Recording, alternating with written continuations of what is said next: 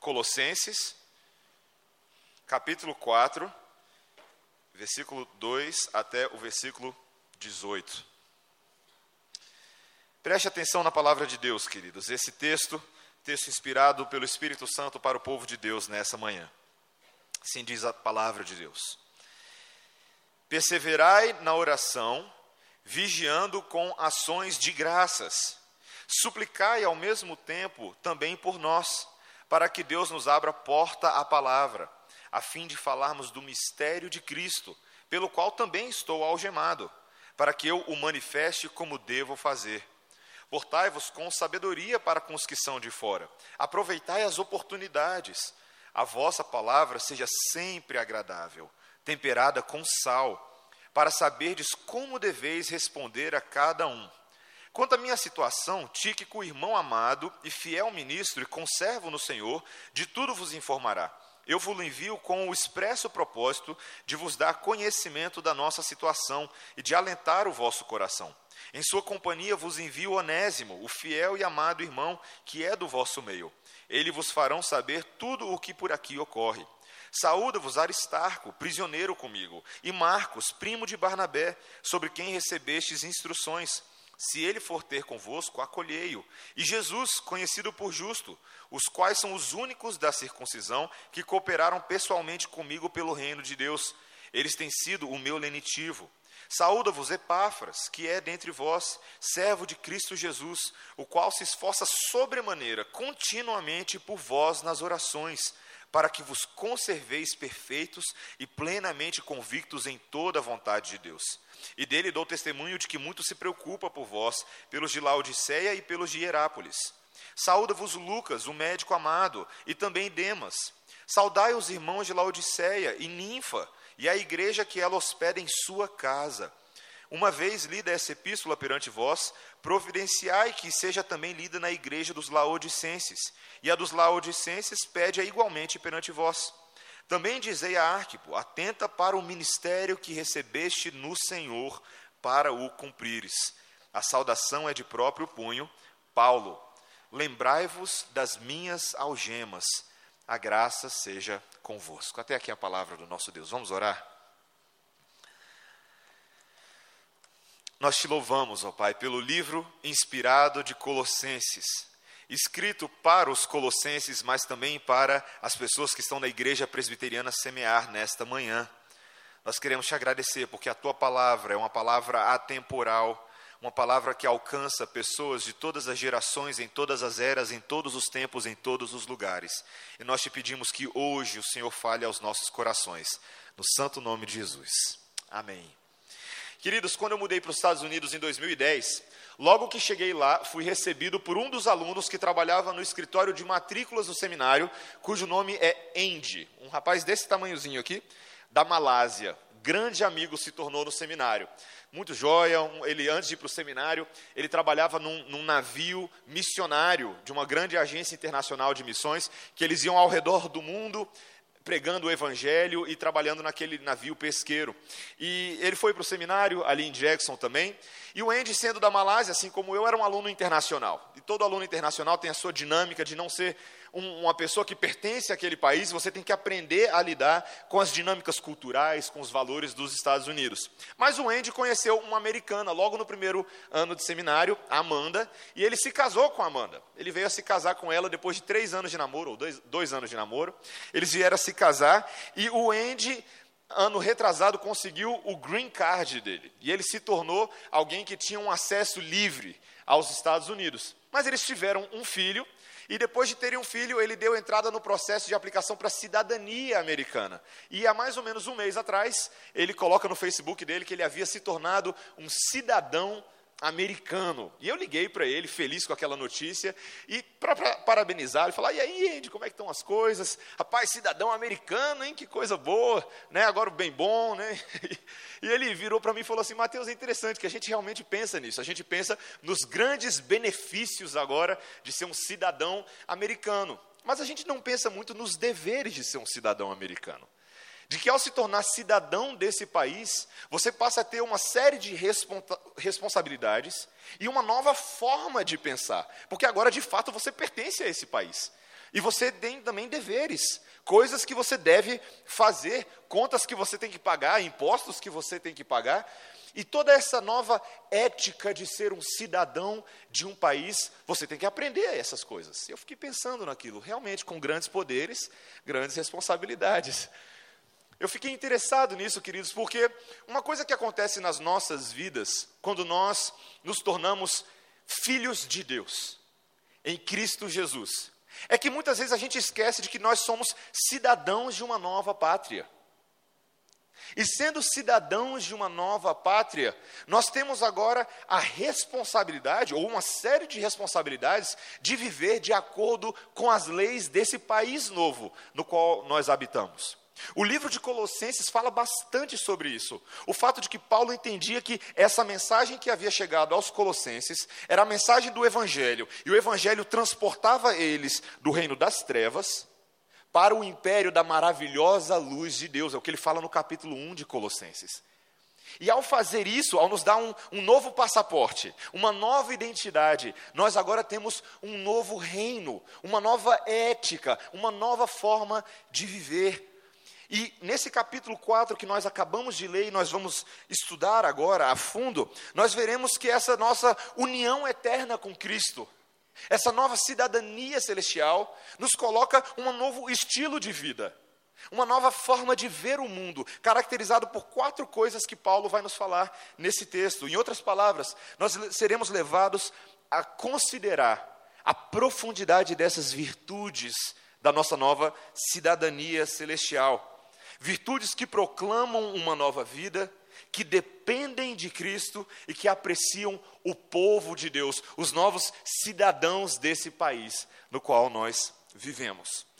Como nós estamos começando do final do livro, eu preciso fazer um breve resumo para vocês do que trata a carta aos Colossenses, ainda que não estejamos fazendo uma série nela. Mas o apóstolo Paulo escreveu essa carta mais ou menos no ano 60, 61, 62, depois da vinda de Cristo, e ele estava preso em Roma quando ele escreveu essa carta. E essa foi uma igreja que não foi plantada por Paulo diretamente. Foi plantada por alguém que estava seguindo o exemplo de Paulo, um homem chamado Epáfras, que ele é citado na passagem que nós lemos e também no início do livro. Depois de algum tempo que ele conhecia o ministério de Paulo, ele foi lá entre os colossenses e evangelizou e plantou essa igreja. E agora Epáfras era o, o ponto de contato entre Paulo e esses irmãos. E quando Epáfras plantou essa igreja, ele trouxe para Paulo a seguinte preocupação: de que depois de um tempo havia uma certa filosofia judaica, uma espécie de heresia que estava se infiltrando entre esses irmãos, e dizendo para eles que, na verdade, o verdadeiro evangelho constituía também em eles apreciarem a adoração de anjos, os rudimentos desse mundo, e também seguirem uma série de estipulações cerimoniais e da lei. Se eles fizerem isso, então eles estariam realmente servindo a Deus integralmente.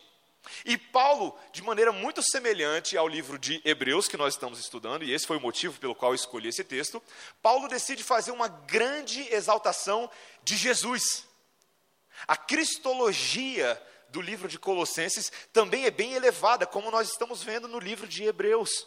E Paulo começa os primeiros capítulos de Colossenses mostrando a grandeza de Jesus, de que Jesus é o cabeça sobre a criação e sobre todos os poderes cósmicos, de que ele é o agente da criação e de que o mundo veio existir por meio da obra dele. Mas que Cristo não é apenas o cabeça sobre a criação antiga, mas ele é também o cabeça sobre a nova criação. E que nele todas as coisas são reconciliadas. Ele é a plenitude da divindade, aquele que restaura todas as coisas. E Paulo gasta um bom tempo falando sobre o propósito dessa reconciliação, de que nós somos o alvo do amor de Deus e de que o ministério dele tinha a ver com isso, era por isso que ele sofria, que Paulo mesmo era devoto a essa mensagem. Ele queria que os colossenses aprendessem isso, de que Cristo era suficiente. Nada mais é necessário uma vez que nós conhecemos a Cristo, Ele é suficiente para que nós conheçamos a Deus. E por isso, eles deviam largar essa tradição humana vazia, essa essa espécie de vida ascética que eles estavam buscando deveria ser colocada de lado, porque agora eles tinham uma renovação, uma vitória em Cristo. E lá no capítulo 2 para o capítulo 3 ele vai falar algo do tipo: já que vocês morreram com Cristo e vocês foram ressuscitados com Cristo, pensai nas coisas lá do alto, não nas que são daqui da terra. E Paulo vai enfatizar muito isso. Ele vai falar: vocês agora estão unidos com Cristo. A vida que vocês têm agora é a vida de Cristo em vocês. O pecado de vocês foi perdoado. A ira de Deus que estava sobre vocês foi removida. Vocês não devem mais nada às trevas. Vocês são novas criaturas e por isso vocês devem se despojar da sua velha natureza. Vocês devem mortificar a sua velha natureza. É o que ele vai falar no capítulo 3. Volta aí no capítulo 3. Veja o que ele fala logo no versículo 5, quando ele diz: Fazei, pois, morrer a vossa natureza terrena, prostituição, impureza, paixão lasciva, desejo maligno e a avareza, que é a idolatria. Por estas coisas é que vem a ira de Deus sobre os filhos da desobediência. O que Paulo está falando é: vocês devem ser santos, vocês devem buscar a santificação. Vocês devem largar o velho homem e abraçar o novo homem em Cristo, que vocês de fato são. Vocês têm uma nova cidadania. E essa nova cidadania implica que vocês têm novas virtudes, que vocês têm uma nova dinâmica na família, o que ele vai falar a partir do versículo 18, que as esposas devem se submeter aos seus maridos como ao Senhor, de que os maridos devem tratar a sua esposa com doçura, sem amargura, como no Senhor, que os filhos devem se submeter aos pais e que os pais não devem levar os filhos a ira, não devem irritá-los como ao Senhor, de que os servos devem trabalhar bem, não apenas para agradar os seus senhores, mas trabalhando como que para Deus, pois Ele é Senhor. E os senhores devem tratar bem os seus servos, pois eles mesmos têm um Senhor no céu. Ou seja, Paulo está falando, existe uma nova ética, uma nova forma de viver. E quando nós chegamos agora no capítulo 4, Paulo continua falando desses princípios éticos da vida com Cristo, da união com Cristo. E a primeira coisa que ele fala, agora no capítulo 4, versículo 2, é que nós que estamos unidos a Cristo, devemos ser perseverantes em oração. Veja o que ele diz no versículo 2 do capítulo 4: Perseverai na oração, vigiando com ações de graças. Queridos, a vida de quem está em Cristo deve ser uma vida de constante perseverança em oração. Faço essa pergunta para você agora: como é a sua vida de oração? Você é uma pessoa que persevera em oração? Paulo fala bastante, tanto em Colossenses quanto em outras cartas, de que a vida dele era caracterizada por um, por um orai sem cessar. Sabe o que é orar sem cessar? Sabe como é que você respira? Você respira sem cessar? Você respira sem cessar? Eu respiro sem cessar. E eu faço isso quase que de maneira automática. Eu não sou intencional com relação a isso. Isso faz parte da minha natureza. Eu inspiro e eu expiro. Isso faz parte do meu modo de vida, do meu funcionamento biológico. E quando Paulo fala sobre essa ideia de perseverarmos em oração, ele diz que isso é algo natural daqueles que são novas criaturas, daqueles que têm um novo DNA, uma nova biologia espiritual em Cristo. Nós devemos ser perseverantes em oração. Sermos perseverantes em oração é um sinal de que nós estamos ligados a Cristo, de que nós compreendemos de que agora nós temos livre acesso a Deus e, portanto, nós podemos apresentar as nossas súplicas a Deus, porque o nosso Pai Celestial nos ouve. Ele recebe as nossas súplicas como quem ouve oração de filhos amados. Eu e você fomos aproximados de Deus. E nessa ética do reino agora, nós temos contato direto. Nós não precisamos de mediadores, de pessoas que ficam tentando arrumar aí, olha, vou ver se eu consigo um horáriozinho na agenda de Deus para você. Não. Nós podemos suplicar de maneira perseverante com nosso Pai. Mas veja que Paulo diz que existe uma forma específica de perseverar em oração. Nós devemos fazer isso como? Vigiando com ações de graças. O próprio Senhor Jesus Cristo falou aos seus discípulos lá em Marcos uh, 18, ah, perdão, Marcos 14, 38, de que os discípulos deveriam vigiar e orar. Vigiar não é orar com o olho aberto, não, como eu já ouvi alguns pastores falando, né? Que você ora com o olho fechado e com o olho aberto, e você fica vigiando para ver se o ladrão não vem roubar a sua carteira. Não é isso. Vigiar, queridos, é uma forma de orar que é de acordo com a oração que Deus deseja que nós façamos. E veja que vigiar é estar em alerta. E nós estamos em alerta, orando segundo a vontade de Deus, como? Orando com ações de graças. Quando nós oramos com ações de graça, como é que nós estamos em alerta? Como é que nós vigiamos? Nós estamos tomando cuidado para que as nossas orações não sejam egoístas, centradas em nós. Veja que quando você ora sem ações de graça, você ora reclamando, você ora apenas para que Deus atenda às suas necessidades, para que Deus satisfaça egoisticamente aquilo que eu quero. Mas quando eu oro com ações de graça, eu sou grato por aquilo que Deus é, pelo que Ele faz, pelo que Ele tem feito e pelo que Ele fará. Quando eu oro com ações de graças, eu protejo as minhas orações, para que elas não sejam segundo a minha vontade, mas sejam como o Senhor Jesus Cristo nos ensinou em Mateus 6. Pai nosso que estás no céu, santificado seja o teu nome, venha a nós o teu reino, seja feita a tua vontade essa é uma boa forma de orar. Essa é a forma de orar que agrada a Deus e deve caracterizar as nossas vidas.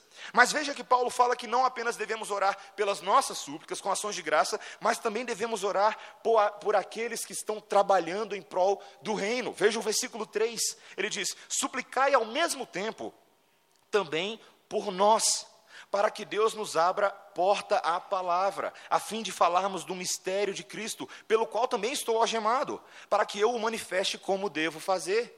Veja que eu devo orar por mim, pela minha vida, mas devo orar também pelos meus irmãos, por aqueles que estão envolvidos com a anunciação do Evangelho, como Paulo estava. Paulo queria que os colossenses não orassem apenas pelos pedidos deles, mas por ele que estava preso, algemado em Roma não apenas para que Deus o sustentasse com graça, mas para que Deus lhe desse sabedoria para anunciar o Evangelho. Queridos, nós devemos orar também por aqueles que trabalham na obra de Deus.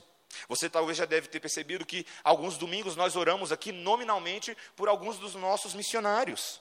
Nós oramos pelo Aurélio e pela Letícia, pelo João Petrecelli, pelo reverendo Montenegro, pelo Patrick Scherrer e sua esposa, pelo reverendo Fábio Ribas e por tantos outros, pelo Barbosinha, pelo Ronaldo Lidório, tantos outros que têm trabalhado, inclusive sofrido muitas vezes, por anunciar o nome de Deus. Isso é lícito, isso é legítimo.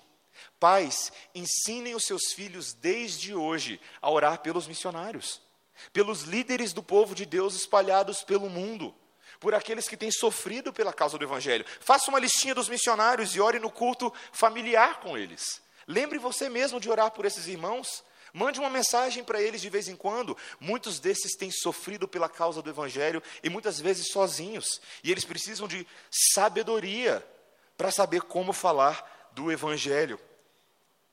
Queridos, essa é a primeira coisa que eu queria ver com vocês. A oração deve caracterizar a vida dos novos cidadãos celestiais. Mas não é só aquilo que nós pedimos a Deus, mas a forma também como nós agimos. Veja que o versículo 5 e 6 vão mostrar para a gente que nessa nossa união eterna implica em uma nova conduta diante do mundo, uma conduta santa. Veja o que Paulo diz: portai-vos com sabedoria para com quem?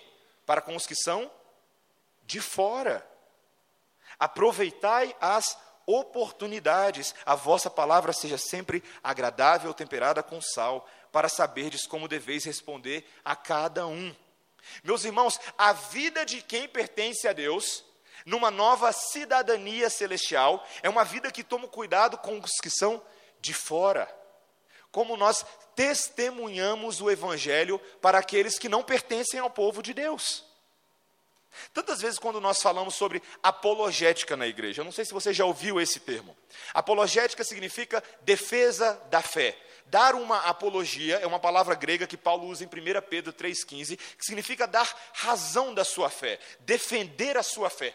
E quando nós pensamos muito em defender a fé, inclusive aqui na nossa igreja, muitos pensam em ter argumentos para defender a fé, não é verdade? Ganhar o debate. Eu vou então, vou ler aquele livro do Calvino, ou aquele livro do Kevin DeYoung, ou aquele livro que o Sabino está publicando agora, e aí eu vou descobrir os argumentos certos para destruir os meus amigos da faculdade. Não é? O que as pessoas fazem? Eles pensam que defender o evangelho é uma eterna briga, que nós estamos o tempo inteiro lutando contra as pessoas com as nossas palavras e derrubando as ideias delas. De uma certa maneira, a apologética tem a ver com isso também. Tem a ver com um embate de verdades, ou pelo menos a verdade do Evangelho contra muitas mentiras que se mostram como verdades.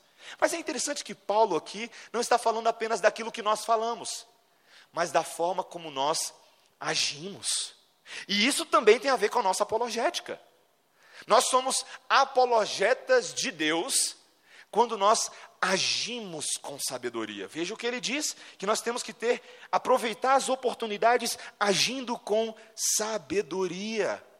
A forma como eu falo, como eu cumprimento, como eu me porto numa discussão, como eu me relaciono com os meus familiares, como eu preencho os papéis no trabalho, todas essas coisas também são apologéticas de um novo reino. São apologéticas de uma nova cidadania o nosso comportamento é evangelístico. Muitas vezes você pensa que o evangelismo é aquele panfletinho que você dá, né? Que você pega no final do culto, eu vou dar um panfletinho para uma pessoa. Mas também a sua forma de agir no dia a dia, a sua ética do reino, é uma forma de agir. De, de, comunicar bem o Evangelho. Paulo, inclusive, ele usa uma ideia muito interessante no versículo 6. Ele fala que a nossa palavra deve ser agradável, temperada com sal.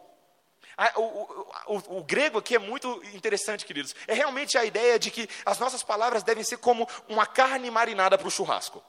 Uma carne preparada com sal adequadamente, aquela receita bem feita, para que ela seja recebida de maneira agradável, para que ela seja recebida de maneira boa, para que ela represente bem a glória do churrasqueiro. A glória daquele que prepara a receita, daquele que comunica essa verdade. Da mesma forma, queridos, como Jesus falou que nós devemos ser o sal da terra e o luz do, luz do mundo, nós devemos salgar bem essas nossas palavras, salgar bem os nossos trejeitos, para que o mundo veja a glória daquele que nos chamou, para que o mundo veja a glória daquele que nos enviou. As nossas orações caracterizam uma nova cidadania. A nossa atitude e apologética caracteriza também uma nova cidadania. Mas agora o que Paulo vai falar a partir daqui, queridos, é que a nossa apreciação pelos servos de Deus caracteriza também a nossa nova cidadania. Veja que a partir do versículo 7, Paulo vai nos dar uma longa lista de pessoas que eu e você não conhecemos pessoalmente. E eu confesso para vocês, queridos, que todas as vezes que eu lia a palavra de Deus, eu já falei isso alguns domingos atrás, quando eu lia genealogias e saudações dos finais das cartas de Paulo, eu não tinha muita paciência. Ficava pensando, por que, que eu tenho que saber isso? O que, que isso tem a ver comigo? Mas, queridos, isso tem tudo a ver com a gente. Isso tem tudo a ver com quem nós somos hoje. Porque Paulo, ao citar essas pessoas, ele vai mostrar para mim e para você de que ele tem uma tremenda apreciação diante de Deus por cada uma dessas pessoas. Ele começa a lista no versículo 7 falando de Tíquico, um bom nome para você colocar no seu filho, Tíquico. Quem era Tíquico? Tíquico, queridos, era o principal portador das cartas de Paulo, especialmente das cartas aos Colossenses, a Filemon e aos Efésios. Ele era um desses integrantes da comitiva de Paulo, da província romana da Ásia, e foi um dos mensageiros de maior confiança de Paulo durante o período ministerial dele. A sua função aqui nessa carta era dar conhecimento aos irmãos lá de Colossense das, da carta de Paulo e da situação de Paulo. Veja bem, queridos, Tíquico era aquele que estaria levando em suas próprias mãos a palavra de Deus para os colossenses. Ele não estava levando qualquer cartinha, qualquer bilhetinho. Tíquico levava consigo os pergaminhos inspirados, a mensagem comunicada de Deus para aquelas pessoas. Era uma função que exigia muita confiança, tremenda responsabilidade. E Paulo confiava nesse jovem pastor, nesse fiel ministro, como o texto diz, para fazer isso. A mensagem de Tíquico era a própria mensagem de Paulo. Ele deveria encorajar os irmãos. Deveria trazer a situação de Paulo para eles, para que eles ficassem cientes. Esse homem era alguém de quem Paulo dependia para o seu ministério acontecer. Veja também que Paulo vai falar de Onésimo. Você já ouviu esse nome antes? Na carta aos, ao, a Filemon. Onésimo era o escravo, aquele escravo que, está, que havia fugido dos cuidados de Filemon, mas que havia conhecido a Jesus por intermédio do ministério de Paulo. E agora Onésimo era um irmão em Cristo alguém que participava do ministério de Paulo. E agora Paulo está enviando ele de volta, junto com Tíquico, e ele fala lá para Filemão na carta que Filemão deveria recebê-lo não apenas mais como escravo, mas como irmão em Cristo. O escravo fugitivo agora é um mensageiro do apóstolo, um mensageiro de Deus. E Paulo cita o nome desse escravo fugitivo na sua inspirada carta para mostrar de que esse homem também tinha valor, uma vez que Deus havia agido na vida dele, de que agora ele era um servo de Deus. No versículo 10 ele fala de Aristarco. Quem era Aristarco?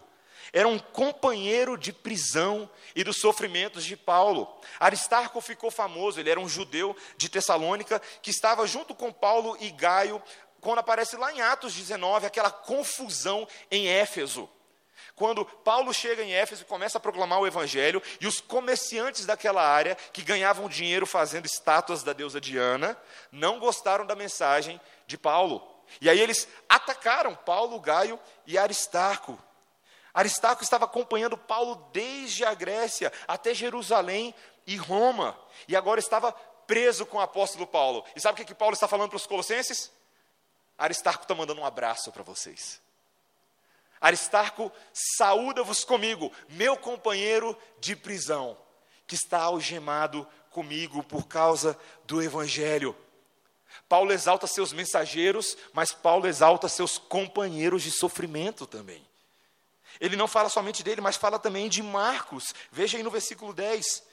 Quem era Marcos? Esse é o famoso João Marcos, que era primo de Barnabé e participou daquele mítico episódio de Paulo da briga com Barnabé, em que eles tiveram um tumulto sobre o próprio João Marcos.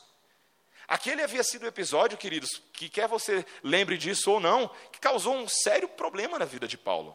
Uma mancha no ministério dele, que de alguma maneira Deus estava utilizando para que o evangelho se espalhasse, mas algo que havia causado muita dor no apóstolo Paulo.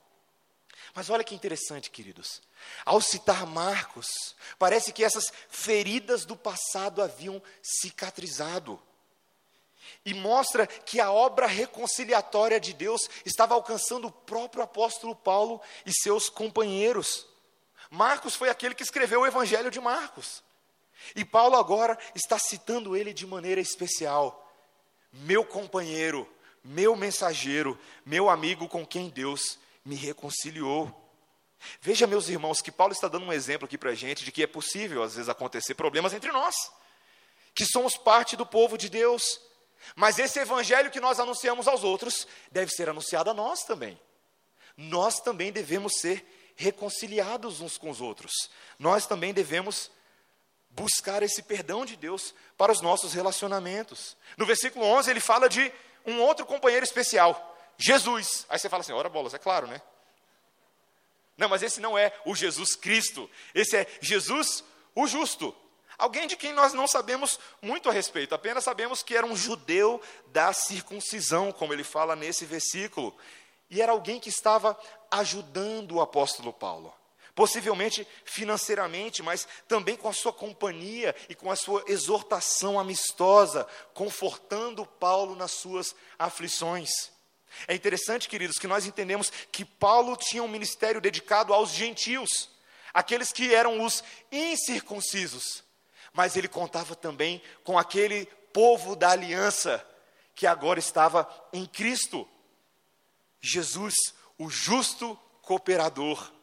Paulo cita Epáfras aqui também, o próprio ah, homem responsável pela, pelo trabalho com os colossenses, nos versículos 12 e 13. Veja que ele diz que Epáfras era alguém muito dedicado aos colossenses alguém que amava essas pessoas, alguém que se dedicava em oração para que eles crescessem no pleno conhecimento da verdade de Deus. Ele fala isso no final da carta e ele fala isso também no início da carta. De que o maior desejo de Epáfras era ver Jesus Cristo crescendo na vida desses homens e mulheres. Ele fala no versículo 14 de Lucas, o médico. Interessante, uma hora está fazendo ponto, outra hora está escrevendo a palavra de Deus. Lucas escreveu o livro de Lucas, escreveu o livro de Atos dos Apóstolos, mas ele era um companheiro de viagens de Paulo, alguém que ajudava Paulo com as dores físicas. Paulo cita em vários outros textos da Bíblia de que ele, havia, ele tinha algumas doenças, possivelmente um problema de vista e outros problemas no corpo. E Lucas era alguém que estava ali, tanto registrando a palavra inspirada de Deus, quanto cuidando do corpo do apóstolo sofrido. Ele fala de Demas e ele também se preocupa com outros irmãos. Veja o versículo 15: Saudai os irmãos de Laodiceia. E ele fala da tal irmã Ninfa. Quem é Ninfa? Ninfa é uma irmã que hospeda um culto na sua própria casa. Queridos, Paulo não conhecia Ninfa, mas ele sabia a respeito de Ninfa. Ele sabia que havia uma mulher entre os colossenses que abria a casa dela semanalmente para receber culto, para receber a igreja do povo de Deus. Ninfa não era pastora, Ninfa não era presbítera da igreja, não era diaconisa da igreja, ela não parecia ter nenhum cargo especial, mas tinha uma coisa que Ninfa fazia que era digna da atenção apostólica do homem enviado de Deus ela abria a casa dela para receber a igreja de Deus. Queridos, isso aqui é fantástico. Que Paulo saia do caminho dele para citar essa mulher e a igreja que está na casa dela. Você nunca achou que a Bíblia falaria do dom de receber pessoas na sua casa para fazer grupo familiar. Mas a palavra de Deus fala disso. É interessante que quando nós falamos sobre as famosas listas de dons espirituais, nós falamos sobre os dons de línguas, os dons de profecias, os dons apostólicos, o dom de mestre, mas ninguém fala do dom de hospitalidade, que aparece sempre nas, na lista de Paulo. E aqui Paulo está falando de que este é um dom precioso na vida do corpo quando as nossas casas são centros de adoração. Naquela época, as igrejas ainda não tinham edificações próprias. Era costume das pessoas receber o culto nas suas próprias casas. Um irmão que tinha uma casa maior, onde cabia todo mundo, ou irmãos que não tinham assim, uma casa tão adequada, mas que estavam dispostos a servir ao Senhor dessa forma. Meus irmãos, abrir a sua casa para receber o povo de Deus é uma bênção. Chama a atenção até do apóstolo. E eu gostaria de incentivar a igreja a considerar isso. Semanalmente nós precisamos de casas para fazer as nossas reuniões. E eu sei que é um testemunho comum de todos aqueles que já têm feito essa prática de como é bom fazer isso, apesar da casa ficar um pouquinho suja de vez em quando. Mas é uma alegria, é uma bênção. É uma bênção saber que a sua casa pode ser um centro, um veículo para que a mensagem de Deus seja proclamada. Veja que ele ainda cumprimenta os irmãos de Laodiceia, de Herápolis, e no versículo 17, Paulo também fala do irmão Arquipo, ao quem ele exorta para que não se esqueça da vocação que ele recebeu do próprio Senhor, para que ele continue firme, para que ele seja um fiel dispenseiro da palavra de Deus, para que ele não tema. Meus irmãos, vocês percebem o que Paulo está fazendo aqui?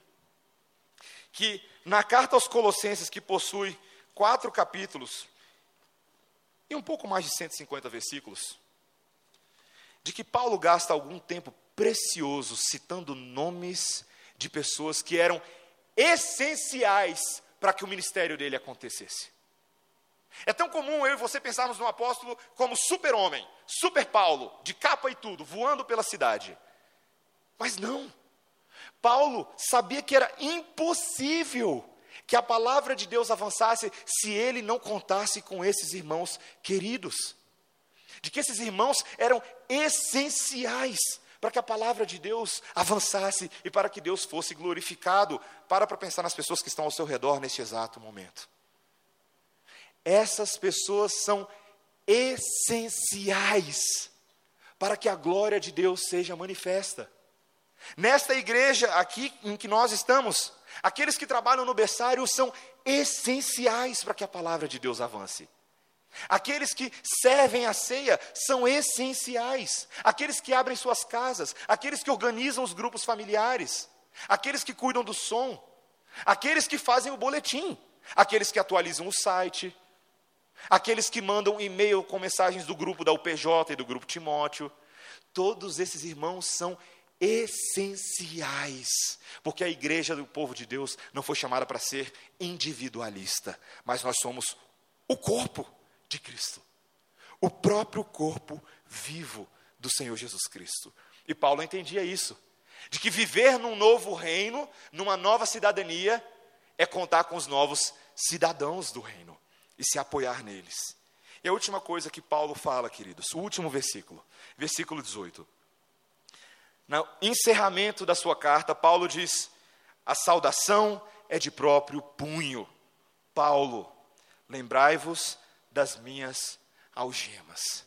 Paulo registra essa carta falando que foi ele mesmo que escreveu. Um excelente registro da historicidade dessa carta aos Colossenses. Talvez muitos de vocês não saibam, mas a carta dos Colossenses foi contestada durante um tempo porque ela é muito parecida com a carta aos Efésios. Muitas pessoas achavam que alguém tinha plagiado Paulo, escrito uma carta parecida com o um modelo de Efésios e falou que era de Paulo. Não, Paulo escreve falando no final: fui eu mesmo que escrevi. Sou eu mesmo responsável por essa carta. Mas o mais importante, queridos, é que ele pede para que os colossenses se lembrem das algemas de Paulo. A última coisa que ele nos lembra, queridos, é que a nossa cidadania celestial implica em sofrimento pelo reino.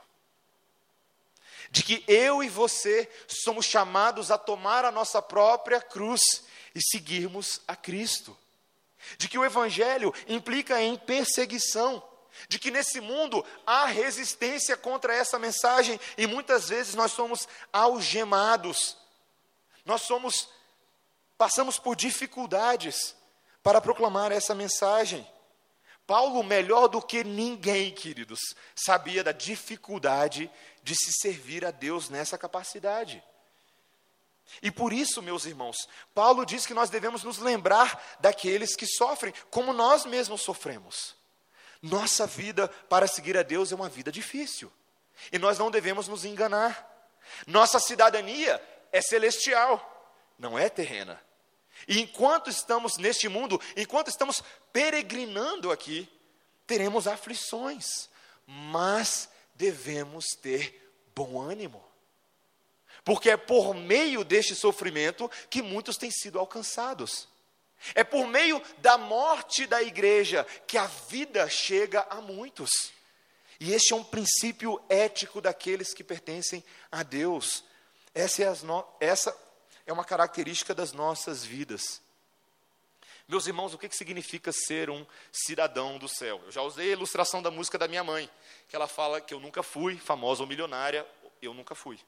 Famosa ou milionária, mas eu sei que sou uma cidadã do céu. O que, que significa isso?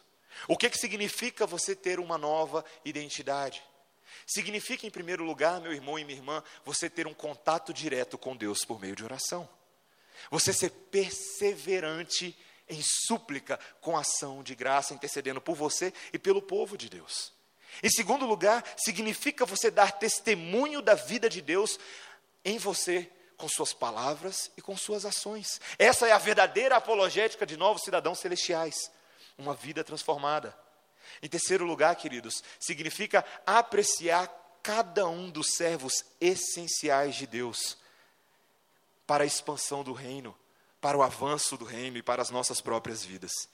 E significa que nós devemos sofrer pelo Evangelho, de que nós somos chamados a carregar no nosso corpo as marcas de Cristo. Meu amigo Andy se casou com a minha amiga Amanda. assim como eu e você nos casamos com o nosso Redentor Senhor Jesus Cristo. Casamento por meio do qual eu e você temos uma nova identidade, uma nova cidadania. Que isso possa penetrar sua mente, o seu coração nessa manhã e nesse dia, e que nós sejamos levados a refletir sobre isso todos os dias das nossas vidas. Amém? Vamos orar, queridos. Nós te louvamos, ó Pai, porque em Cristo Jesus, nosso irmão mais velho, nós temos a nossa herança celestial, uma nova cidadania, uma nova ética. Nós queremos te pedir, ó Pai, que o Senhor nos treine nesta nova forma de pensar, nas nossas novas responsabilidades e direitos, que sejamos levados a viver neste mundo não como quem pertence a esse mundo, mas como quem vive à luz de uma era que ainda não chegou completamente, mas já é experimentada agora. Ajuda-nos a viver dessa forma, no santo nome de Jesus. Amém.